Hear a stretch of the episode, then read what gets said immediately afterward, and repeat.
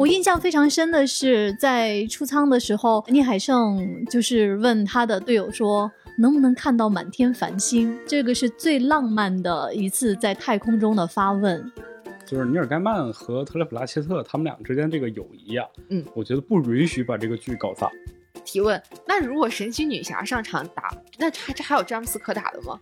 非常有年头的电视剧了，因为我记得我看《行尸走肉》的时候，还是看美剧学英语的那个年纪在。你想啊，你的嗯公司团建项目是去抓宝可梦，这个是我觉得还是挺有吸引力的。好，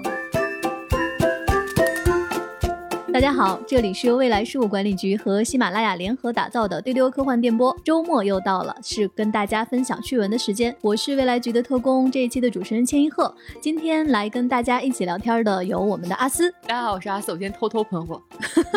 还有 Max。大家好，我是 Max，今天就让他喷吧。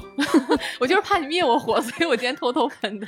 今天我们来录这一期的时候，未来觉得很多特工很担心我，担心录完这一期之后，我的口音会被带跑。大家已经听出来了，今天跟我搭档的是两位东北人。哎，为什么会有这个为什么会有这个担心呢？因为前几天我们的航天员的出舱成功，大家看到有一个特别有趣的一个报道，然后说上去一个东北人，下来怎么说？用东北话说，三个东北人。对，下了三个个东北人，对，对那一天的出舱的事情，大家都很关注啊，嗯，非常成功。我看的时候很感动哎。首先是因为他的这个语气啊，就是就是很熟悉，然后给我这种亲近感。第二，可能还是因为就是一路见证从我们国家第一次载人航天任务，一直到今天看我们国家的这个航天事业不断的发展，然后到现在我们的航天员在出舱的时候，已经能够这么自如、这么轻松、这么淡定的去赞赏这个宇宙的美丽。这种态度和这个其中的转变是让人感觉很感动的。对对对，是的，因为这个事儿的前提其实是我们空间站时代的第一次出舱嘛。嗯但其实，在我们那个飞行器时代，嗯就是神舟时期间，我们是有一次出舱任务的。对，当时那个翟志刚吧，嗯，对他开的那个舱门的时候，其实是半天没打开。对当时是有那个轨道舱火灾警报的，嗯但他们其实还是很冷静，就一直去怎么解决把那个舱门打开。翟志刚后期在接受采访的时候，他就觉得说，我们出去第一件事儿什么都不干，就是要把国旗先展示出来，嗯一定要让全世界人看到这个中国国旗，这是最重要的。所以说有了第一次那个险情，在看这一次的时候，就突然发现他们一下子就把门打开了。对，然后一个东北老乡就说：“哎呀，老好看了！” 就你其中的心酸和那种感动，一下子就涌现出来了。对，就是你在看直播的时候，你会发现三名航天员他们之间的沟通非常非常的冷静，很淡定，甚至很日常。嗯，嗯就是我们的想象中的那种紧张感，其实是没有那么多的。你能看到我们的航天员他们在那么严苛的一个训练下，然后现在完成这些出舱的动作，他们是多么自信，嗯，多么笃定。所以这个是让人非常非常感动的地方。我印象非常深的是，在出舱的时候，聂海胜就是问他的队友说。能不能看到满天繁星？哦，当时微博上有一个 tag 说这个是最浪漫的一次在太空中的发问，对，所以真的是非常非常棒。然后说一下他们这次的任务吧。他们整个任务是七个小时。这次他们其实是有两个宇航员出舱，然后执行这个外面的行走任务。然后他们这次其实有一个非常重要引起我关注点的就是，我们的空间站上是有一个这个非常高级的机械臂的。哎，对对对，就我看到那个机械臂，它的最大载重量是可以达到二十五吨，哇，它可以在这个空间站上进行就这种抓移、抓移的这种这种移动。嗯就它的这个范围就非常广，同时它展开大概是有十米左右的距离，嗯，就所以它的这个整个半径来看，它可以完成任务非常之多。他介绍的时候有一个短片儿，就是说他能抓起一个空间舱、一个空间站的一个一部分，然后哦转移方向，移到另一个对接口上。就只靠这一个机械臂就已经可以对做到对。对，然后同时他在这一次就是两个宇航员出舱当中，有一个宇航员就是通过这个机械臂，他站在这个机械臂上，然后把他自己的脚步固定住，由着这个机械臂带到另外一个地方去完成一些空中的作业。其实我们在设计这个空间站的过程当中，科学家已经想到了很多，就是利用我们自己这些工具的方式，嗯，然后让它变得特别的灵活。而且我看这次他们的出舱任务是要长达七个小时的，就是宇航员其实要在太空当中待七个小时。然后我看网友们最关心的问题是七个小时他们要怎么喝水？对，我们国家自己研制的这个宇航服是非常厉害，它对其中是自带水袋，所以宇航员在太空中完成任务的时候，像喝水啊，正常的一些呃需求都是可以满足的。嗯，这次他们在空间站驻留的时间是三个月。对，嗯，嗯我们期待接下来还有哪些精彩的任务可以老直播给精彩大家了。对。说完了我们大家都关注的关于我们航天员出舱的这个很燃的新闻，那我们在过去的这一周彼此都关注到了哪些有趣的事情呢？阿四先来。我前两天去看了一部电影，是一部国产的动画电影，叫做《永之城》，应该是七月九号上映了。这个电影其实蛮有趣的，因为这两年大家一直在说国漫国漫，然后它呃《永之城》这个电影是讲一个兵马俑的地下世界，然后讲这些兵马俑陶土做的俑，他们复活了之后的一段冒险的故事，我觉得很有趣，在视觉上和这个世界观呈现上是一个大家没有见过的地底世界，因为我们可能在以前好莱坞的一些影片当中看到过，像哥斯拉大战金刚，他们有他们西方人想象的地底世界，那我们东方人、中国人想象的地底世界是什么样的？里面会有什么样的一些上古神兽也好啊，就是我们的兵马俑、我们的青铜器在里面复活起来会变成什么样的一些生物呢？我觉得这个电影提供了一个很有趣的尝试，在美术啊、世界观啊、视觉效果上面也都是呃做的还是很扎实、很不错的。嗯，当时阿斯在看的时候就给我们发来很多正面的反馈，嗯说的还挺期待的，想看看我们中国的兵马俑，然后在这样的一个视觉奇观里怎么呈现的对。Max 呢？我最近其实就看电影比较多一点，就在前几天，刚不久吧，在亚马逊的那个网络平台，嗯，Prime Video，他们上线了一个号称啊成本两亿的科幻大片儿，这个嗯叫明日号称对，号称呃片名叫《明日之战》啊，是 Chris Pratt，就那个星爵那个演员演的，啊对对对对对，就是他。然后我看也是因为他看的，就是我比较喜欢他嘛，嗯。然后看完之后呢，怎么说呢？就，哎，对美国网大的感觉如何？对美国网大就是真的不如中国网大。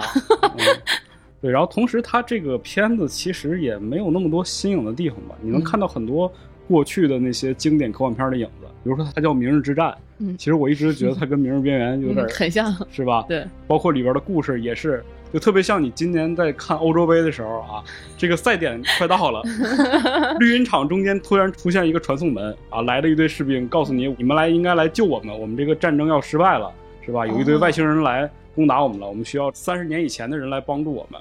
其实星爵就是一个特种兵，嗯然后后来来到了一个生物教师，科学加武力，那出去就是无敌了，是吧？嗯，他就担任起了整个拯救人类的这个任务。但同时，它是一个穿越片儿，就它是一个玩时间把戏的一个电影。嗯，所以说它里边有很多悖论，比如说星爵这个人，他会在这三十年之间死去，所以他才能穿越。就是说那三十年之后的世界里没有他，他才能去。哦然后来到这个世界的人，这些年轻嗯。人其实都是在这个时代还没有出现、还没有出生的人，嗯。所以说他相当于是用这个方式去解决这个时间穿越当中的悖论问题。对对对，很有意思的一点就是他的那个外星人的那个设定，嗯，是前段时间非常火的一部电影，叫做《金刚大战哥斯拉》的那个原型师，就地底生物的原型师设计的。所以说你看着长得非常像，没有什么新意。其实后来会发现，其实外星人早就来到地球了，一直在这个冻土层里埋着。你这短暂的一段介绍，感觉已经有了七八部 经典科幻片的影子了。但我的思路还一直停留在你刚才说都踢到赛点了，突然来了个传送门，那他们后来继续踢了吗？还是都进到那个传送门里了？就没踢。其实他这个片子里边有一个演员，我是非常喜欢的，就是他饰演星爵的爸爸，就是 J.K. 西蒙斯，他就是暴力鼓手的那个老师。嗯、非常棒的一个对演员。对，所以说就是看到他出现的时候，觉得哎呀。还行，反正这片子算值了吧，非常不推荐大家去看啊。这 个你说了这么多，是不推荐大家去帮他看？避雷是吧？对，就没有必要。而且这个导演也很奇怪，这个导演呢叫克里斯麦凯，他以前拍的电影都是乐高蝙蝠侠、乐高大电影，而且这个人拍过一个星球大战的木偶剧，就是那种恶搞星球大战的那种木偶剧，叫什么机器机。呃，短暂的一秒沉默。就是有一种让人说不下去的感觉？好，最后给大家总结一下啊，刚才 Max 说了这么多，其实是划重点，就别去看了，就别去看了是一个避雷指南。那说到电影啊，其实我最近看的书反倒是比较多。嗯最近看的印象很深的一本书，其实我觉得可能很多的朋友都看过，它是英国作家格雷厄姆·格林的成名作，叫《斯坦布尔列车》。这个小说它是发表于一九三二年。格雷厄姆·格林这个作者呢，他其实一生中提名二十一次诺贝尔文学奖，是曾经被评为二十世纪最伟大的英国作家。《斯坦布尔列车》这部小小说呢，我看完之后很久没有。那种非常畅快的那种阅读体验了。它讲的是一个什么样的故事呢？讲的是在上世纪三十年代初的时候，一列横跨亚欧大陆的一辆火车从比利时开出，它的终点站是伊斯坦布尔，然后在书里面那个时候还叫君士坦丁堡。那这个车上呢是有各种国家、各种身份的人，比如有犹太商人，有穷困的舞女，有女记者，还有流亡的政客，有畅销小说家，有亡命之徒。那在这样的一个三天的行程中，然后在欧洲的暴风雪中，这一列列车就是带着这一车的人和命运在前行。那我看的时候，我非常非常喜欢格林这位作者，我觉得我整个看这本书好像是在看了一部电影。他给我这样非常有画面感的阅读体验，因为他的叙事的视角实在是太棒了。我刚才说到的这么多人物，但是这些人物不是在一开始就出场的，嗯，他是每到一站就会有新的人加入。哦，每到一站，比如到了维也纳，比如到了布达佩斯，比如到了布加勒斯特，他就会有新的人来加入，这个就是非常有意思了。你就感觉这个故事越来越满，越来越满。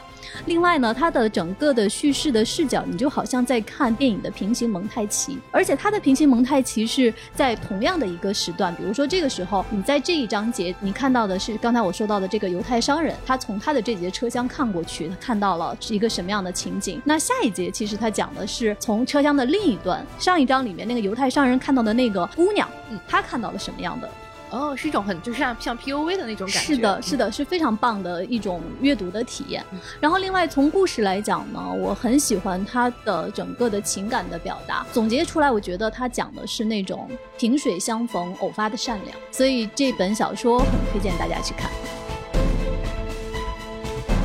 那接下来就进入到我们本周的资讯的分享的环节。我们本周的关键词有好兆头，有金敏，有詹姆斯，EVA，还有行尸走肉。先来看好兆头啊，其实这个在上周的资讯里面就给大家讲了，最近好兆头第二季官宣了，对，尼尔盖曼亲自出来辟谣，就是说他之前的那个辟谣是假的，好兆套娃套。对，好兆头确实是会有第二季，而且呢，我们看到最新的消息是，他会在今年的十月份在苏格兰开机。那其实大家之前在看第一季的时候就很担心啊，因为包括阿斯看过好兆头的原著的小说，大家知道好兆头的第一季呢，它是改编自尼尔盖曼和特里普拉切特他们俩一起写的一本同名的小说。嗯那其实这个小说它只出了一部嘛，对大家就在想说，如果出第二季的话，会有什么样的内容呢？诶，那尼尔盖曼他是这么说的，他说《好兆头》呢，迄今为止他已经出版了三十一年了，但是离我和普拉切特我们俩一起在世界奇幻大会期间躺在西雅图酒店的房间上策划续作，已经过了三十二年。大家想一想这个时间线哦。这个小说出了三十一年了，但是他想续作是三十二年前，那就说明他在小说出版之前就已经想想好对续作应该是什么样。嗯，所以呢，其实尼尔盖曼说，在大家之前在第一季中看到的很多内容，其实就用了续作的部分内容。嗯，所以呢，担心第二季没有原著的这个底子的观众就不用担心了。第二部其实也是会非常好看的，毕竟它也来自尼尔盖曼。对，嗯这个我算一颗心放下来，也不能说完全放下来，放到一半儿。因为呢，这个新闻不禁让我联想到某一位非常著名的剧集的创作者乔治·马丁，他也曾经说过，他说虽然我们这个原著没有写出来，但是呢，这个 故事的走向我已经告诉剧集的制片人了，所以你们放心，这个剧集的底子我是有数的。所以我对第二季当然还是很期待，希望不要重复冰火对的这个悲剧。本来不担心，阿斯这么解释，我的突然心又担心悬起来了。但我觉得还好，嗯就是尼尔盖曼和特雷普拉切特他们俩之间这个友谊啊，嗯，我觉得不允许把这个剧搞砸了。对 对对，其实推荐大家看一本书，叫《廉价座位上的观点》，它其实是一个作品集，嗯就是很多尼尔盖曼他写的一些小的作文都放在这个里面了。其中就有一篇他去纪念特雷普拉切特的一篇文章，对那篇文章里面，其实就表达了他对于特雷普拉切特非常的尊敬。所以说，如果啊，这个尼尔盖曼还有一颗人心的话，我觉得 从他过往的这些经历来看，他应该还是会把这部剧弄得很好。Max 的表达让我想到第一季里面大提提对着他的植物说：“都给我好一点。”然后植物都在抖，就感觉 Max 在对着第二季说：“不允许，不好。”对，就是这么好看的一个剧，哎呀，希望他好。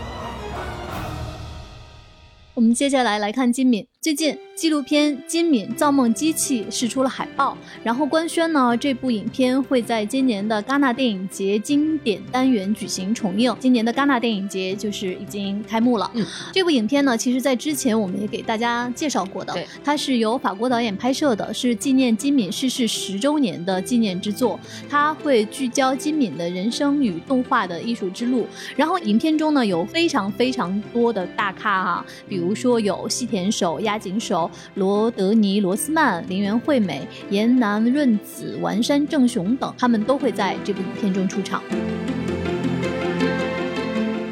我们在之前的节目中聊过一次你想象不到的梦幻的联动，接下来这条消息就是关于你想象不到的一个梦幻联动，就是班机社和星战。最近，日本线上动画博览会公布了一个原创动画集，叫《星球大战：幻象》的特别影像。这部作品呢是一个原创的动画短片系列，它是由七家日本动画公司制作的，一共有九集，会在今年九月二十二号在 Disney Plus 上线。大家看了它。它的一些预告的画面之后，会说普罗米亚那味儿出来了。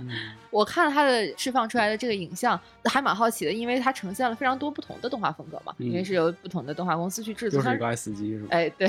但像日本这种像爱死机这种模式的，由不同的动画公司去制作的呈现出来的短片集合式的影作品，其实还是挺多的。我们的斑板之前也发过一些哈，我自己印象比较深刻是，其实早年间有一个《黑客帝国》的动画版，不知道大家看过没有？它其中就是把《黑客帝国》的概念加上其中的一些经典情节，由不同的这个动画艺术家来给它制作。你能看到，在真人电影之外，动画表达上对这个故事的一些诠释，非常的有趣。像这样的风格，我自己是很喜欢。刚才阿斯提到那个《黑客帝国》的动画版，嗯，当时还在有盗版碟的年代，他们都说《黑客帝国》，我就买了一个，回来一看全是动画片，我就生气了。人家跟我说，告诉我是那个好莱坞大片，跟你说对呀，对，结果里头全都是这个动画片，糊弄孩子。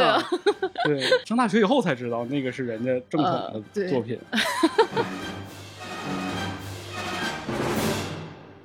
刚才我们说有一个关键词是詹姆斯，那其实这个詹姆斯就是大家昵称叫詹皇的勒布朗詹姆斯。他主演的电影《空中大灌篮：新传奇》曝光了一段片段，那这个片段呢，就是有刚才 Max 说的《黑客帝国》的一些元素。那这部电影《空中大灌篮：新传奇》呢，是一九九六年的跨界动画电影《空中大灌篮》的第二部。其实那年的那部《空中大灌篮》非常非常火哈，它的主演是乔丹。今年的这部《空中大灌篮》呢，它讲的是詹姆斯带领着乐一通全员组建精英梦幻球队，与末日狂徒队展开激烈篮球赛的故事。影片的导演呢是马尔科姆·蒂里。这个影片的演员呢，除了詹姆斯，还有在钢铁侠中。扮演战争机器的唐钱德尔，同时呢还会有 NBA 的球员来加盟。影片会在七月十六号在北美院线公映，同时在 HBO Max 上线。这个电影其实很有意思，它是一个真人和动画结合的一个电影。在当时九六年的时候，那个时候感觉这个技术已经很就很先进了，对，所有人已经惊呆了。我的天，这个人是怎么进入到动画世界的？在现在就是大家伙已经觉得无所谓了。但我在看最新的《空中大灌篮》的第二部的时候，我就发现这。里边要素过多，就像刚才千老师说有《黑客帝国》的元素。除此之外，他几乎把华纳旗下所有的这些大 IP 都联动了一次。嗯，比如说有刚才说的那个乐一通，乐一通就是我这个年纪啊，小时候 看的。哎呀，时间的参差。对我小时候看的那种动画片，比如都有谁？兔八哥。达菲鸭，那个哔哔鸟，还有一些什么，就是陈老师面露困惑，大嘴怪，反正他们都是非常搞笑的那种动漫角色，然后也是一对冤家，然后互相打打杀杀之类的。就是乐一通所有的这些形象都是面向那种低幼儿的，反正是，嗯，但是这个形象很经典吧，就像米老鼠是一样的。同时呢，还有哪些？比如说《权力的游戏》，包括《摩登原始人》，就是那个疯狂原始人，对对对，还有这个金刚。就是那个大猩猩，预告片里都出现了，包括那啊，这些人都会参与到空中大灌篮吗？都会在这个影片当中有这个人物形象的出现。都去哦大灌篮了，对，但是不一定上场打，就是他们会有一些情节当中就坐那儿看。哎，对，会出现。还没说完，哦还有这个钢铁巨人，就是大家在那个玩家一号里边看到的那个大巨人，啊还有神奇女侠、哦，蝙蝠侠啊。那提问，那如果神奇女侠上场打，那还这还有詹姆斯可打的吗？所以说他不上场打嘛。那他如果不上场打，他在这个他也是坐那儿看，我的觉得就是说，他要把他自己所有旗下这些大的 IP 要在电影当中出现一下，就是邀请华纳全体成员来观看对，詹姆斯打球。因为他这个电影是相当于是詹姆斯进入到一个虚拟世界当中嗯去拯救他自己的儿子，哦所以说在虚拟世界当中吧，这些人物形象就出现的很合理嘛，嗯是吧？想出现谁就出现谁，只要华纳有版权就可以。这样说，本来我对篮球其实没有那么大兴趣哈，嗯这样说完之后，我突然间感了兴趣。对，而且它要看一下也不是一个真的就是那么比赛性质的一个电影，它嗯里边都是那种花式打篮球，就是如何把这个篮球打得超乎你想象。所以说，推荐大家可以去看一下。而且我觉得它是那种就是符合两代人预期的那种电影，嗯，就小。孩子看个动画片也很高兴。然后他的这个父母呢，喜欢的那一代的所有的 IP 都出现了，包括还有詹姆斯，是吧？对，在之前的丢丢说了有一百次都不止的 EVA《新世纪福音战士》剧场版中，会在八月十三号在超过二百四十个国家和地区的 Prime Video 上线。终于，激动的心，颤抖的手，终于要上线了。最近，《行尸走肉》第十一季，也就是它的最终季，曝光了卡斯预告片。在这个预告片里呢，我们看到老角色们全员回归。这一季一共有二十四集，会在八月二十三号起开播前十二集。那在二零二二年播后十二集。这个电视剧真的是个非常有年头的电视剧了，因为我记得我看《行尸走肉》的时候，还是看美剧学英语的那个年纪，因为我看了头几季还是挺好看的，尤其那个时候。我接触到的僵尸的电影还没有那么，就影视剧没有那么多，然后看《行尸走肉》的世界观也好，包括里面美剧的这种快节奏的风格就很吸引我。但是看到后来，稍微有点乏力了，我就弃剧了。没有想到它终于要完结了。我们之前大家都想聊一聊非常长寿的这种电视剧哈，对嗯，说不定之后也会找一期跟大家讲讲这种能拍到八季以上的美剧。最近有一个国产的电影定档了，大家看到之后啊，好激动！郑渊洁童话改编的真人电影《皮皮鲁与鲁西西之罐头小人儿》定档在八月十三号。皮皮鲁与鲁西西，我猜应该也是 Max 童年 看的小说了吧。不会吧？这应该是我童年看的呀！皮皮鲁鲁西西真的是我童年时代的，我觉得一个符号性的记忆了。对对对是嗯，就是你甚至想到他，就是可能对一些情节都会淡忘了，嗯但是好像能模模糊糊的回忆起来自己小时候看他的那种场景和时光。嗯，因为我当时看到那个海报的时候，他的海报做的也是很复古的那种海报，然后看到他那个海报是开罐头，然后里面有五个小人，我记得他们歌唱家少校什么的，我当时印象特别深刻，有一个情节，少校就是生病了。然后呢，他们就要把少校送到医院去。然后到了医院之后，护士就说：“啊，病人在哪儿？病人在哪儿？”因为找不到，因为他他太小了，是罐头小人嘛。嗯然后终于看到了，然后护士他们就非常的激动，说：“哇，这是一个医学的奇迹！”然后就号召全医院的那个大夫都来去观察他们这个手术。我小时候对这个情节印象特别深刻。咋手术啊？那么小？对呀、所以八月十三号这部电影会上映。接下来我们来看游戏的资讯。我们在之前的节目中给大家推荐过的《天竺鼠车车》，它要出手游了。在这个手游中呢，我们看了一下，需要操控天竺鼠车车逃出拥挤的停车场。这个游戏会在七月中旬上架。这个出停车场，这种这个游戏套路倒是以前玩过哈，就是一个小方块，然后对对对，把它移出去。是华容道吗？哎，其实是是这样，哎，其实是这样。啊，但你想想，可爱的天竺鼠车车挤在一起，毛茸茸的，然后要从一个小方框里滑出去，想想就很好玩。对我们之前给大家播出过两期定格动画，对天竺鼠车车就是定格动画。你想想，就是小毛毡动物，还一卡一卡的，有点卡顿，然后把它移出停车场，真的特别可爱。另外一个游戏的资讯呢，是一个线下的一个游戏的项目，它是关于宝可梦的。最近，宝可梦宣布他们将推出新项目《宝可梦 Wonder》。这个企划呢，是旨在让大家感受到大自然与宝可梦的魅力。这个项目呢，它是位于日本的读卖乐园。那它的玩法呢，是玩家可以组成六人一组的战队。然后前往读卖乐园占地约四千五百平方米的森林中寻找隐藏的宝可梦。整个区域内拥有超过五十种宝可梦，每次的探索时间是九十分钟。那这个项目预计在七月十七号，其实也就是下周，嗯来正式运营。目前呢已经开放预约了。我觉得这个游戏李不称会去，挺好，我都想去。这不就是公司团建项目吗？这不就是定向越野吗？但是你想啊，你的嗯公司团建项目是去抓宝可梦，这个是我觉得还是挺有吸引力的。好，未来局明年团建项目 可以预定一下。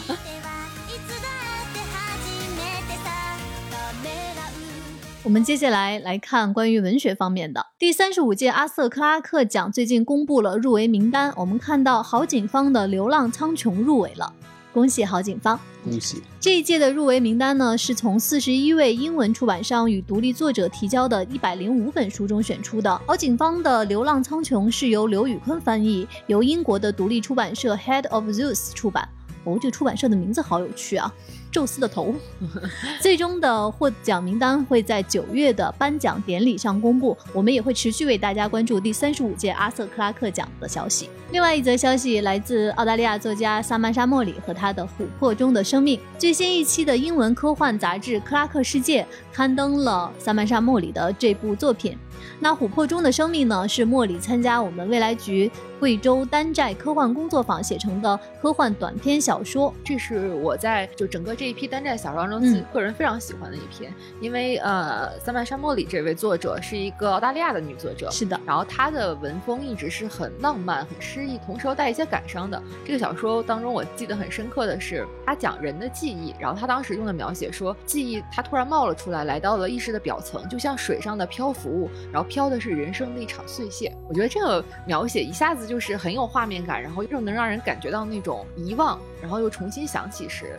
他的那种带来的虚无和感伤，而且这篇小说它其实是一个发生在贵州丹寨这样的一个很有民族感、很有历史感的环境当中的一场未来末世的实验故事，所以很推荐大家去阅读这篇。那如何阅读到这篇小说呢？我们未来局最近呢，把整个丹寨之行的作家们所写作的作品呢，出版了华夏科幻系列的小说选集。然后呢，有两本，一本是《琥珀中的生命》，一本是《龙的呼吸法》。然后这两本小说呢，现在在各大平台上都已经上架了。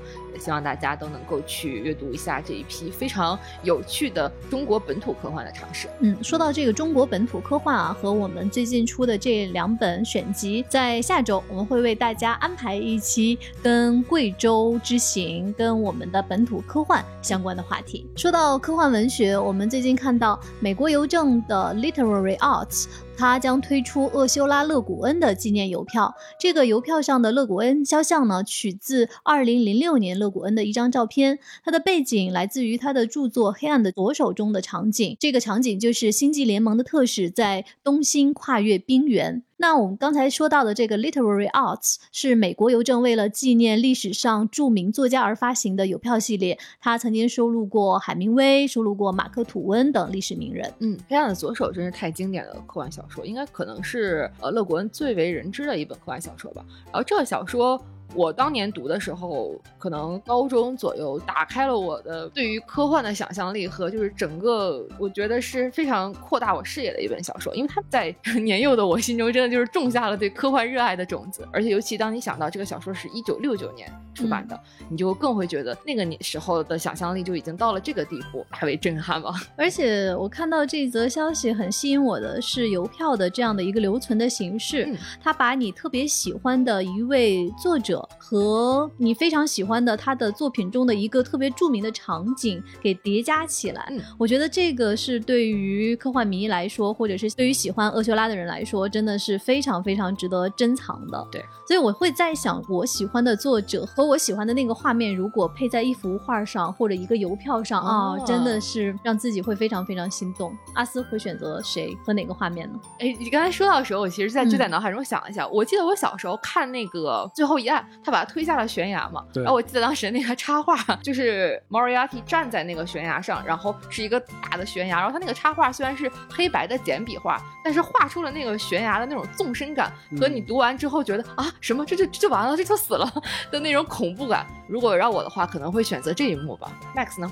我可能更倾向于在就是《哈利波特》里边选一个比较哦有意思的场景，我一定会选就是他们在那个火焰杯，火嗯，焰杯的最后，然后那个呃哈利去对战伏地魔的那一场，嗯，对，那 Max 就是选的是前面是罗琳的肖像，后面是 对战的那一幕。对，罗琳捂着嘴啊，然后后面两个人在那拿法杖，对，阿斯就是柯南道尔叼着烟斗。对，后面是一个万丈悬崖。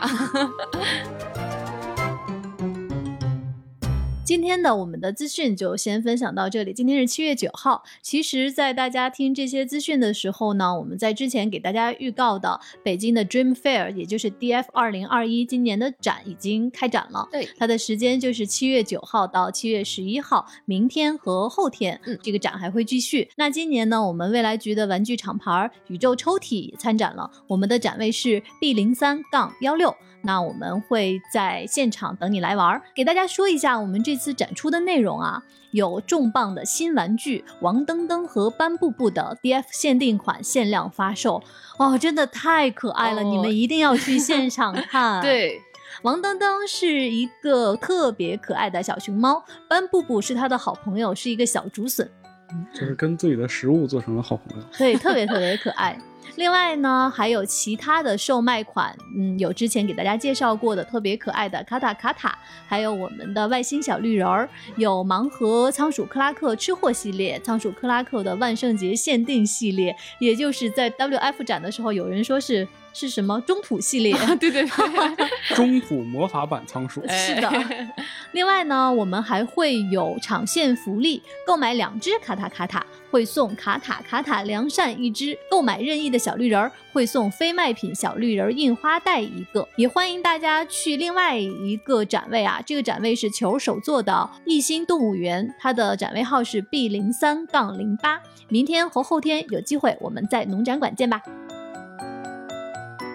那我们来看一下，在之前给大家留的互动的话题和大家给我们的评论留言。我们在上周的资讯给大家留的互动话题是：你觉得哪一部作品的续作比前作还要好看？我们来看一下，在丢丢的粉丝群里面大家的接龙。大家很多评价和我真的是想的非常一样。比如说这位叫做 A Y U D O G Y 的网友说，《蝙蝠侠：黑暗骑士》这个我非常同意，我觉得《蝙蝠侠：黑暗骑士》非常好看。还有朋友说是双塔奇兵，但是后面还有人说是《指环王》三部曲，好像感觉是《指环王》是叠加的，第二部比第三部好看，第三部比第二部好看。但我想说，《指环王》每一部都好看。对，要看就要看全套。有一位叫 Jackie 的网友说，《复联三》比《复联二》好看，《复联四》比《复联三》好看，但是《复联一》比《复联二》好看。那么请问了，请问钱老师，到底是最好看的哪部比哪部好对，最好看的是哪一部？我个人觉得《复联一》是最好看的。因嗯为在《复联一》之前没看过这种这么多超级英雄、这么多明星大腕儿挤在一起的电影。后来的，其实我就有了心理预期了，所以就是再出现的时候，我都没有那么震撼和惊讶了。嗯哦，那我觉得复联四的时候，大家都复活回来了那一幕，哦，还是哦 就是复仇者联盟集合的哎集合那个对然后是谁说怎么你觉得人还少是怎么着？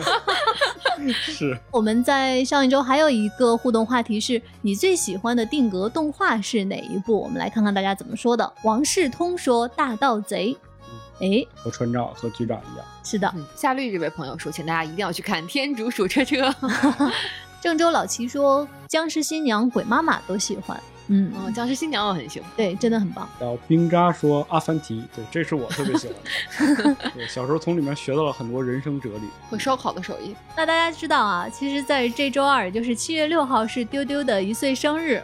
大家想必已经听到了丢丢的生日会现场实录。呃，在七月六号这一天呢，我们也收到了非常非常多大家给丢丢发来的生日祝福啊，真的好感谢大家，感觉丢丢真的是在我们粉丝的一路的呵护下成长起来的。谢谢大家。来看看大家给丢丢的生日祝福。在喜马拉雅的页面上，圆周率的 N 个算法说：“丢丢一周年快乐，期待以后能请更多的人来这个大沙发上坐一坐。”逆风的猫 EVA 说。哈哈，太欢乐了吧！只听声音也好开心。邓云前辈好好笑，想看合影。大家可以到那个我们八月二十一号到八月二十二号，我们大会来现场和我们的丢丢主播面基。到时候我们都会戴面具。对，猫咪呀咪说想说这个也是我毕业一周年哦，他说这一天应该也是大啊，就是跟丢丢生日是一天，七月六号。嗯嗯，看来七月六号是个好日子。嗯，那也祝这位猫咪阿咪同学好好长大。然后平海凌风说：“ 丢丢一岁了，生日快乐呀，茁壮成长啊，爱你们！”谢谢平老师。谢谢平老师。哎，一年的时间真的是好快呀！再次谢谢大家。在今天节目的最后，给大家留一个互动的话题。这个话题是：如果有机会设计一个收藏的邮票，你希望是你喜欢的哪位作家和哪个场景出现在这个邮票上面呢？欢迎大家来订阅我们的丢丢科幻电波，并且在我们的页面下方给我们留言。你也可以加我们接待员的微信 f a a 杠六四七进群来一起参与接龙讨论。最后再提醒一下大家，明天和后天在北京农展馆十一号馆宇宙抽屉展位 B 零三杠十六，我们在这里等你来玩哦。你来玩儿，我们下周再见，拜拜。拜拜，拜拜。biu biu。秦老师，你口音变了吗？没有，咱这好，还好吧，我今天口音。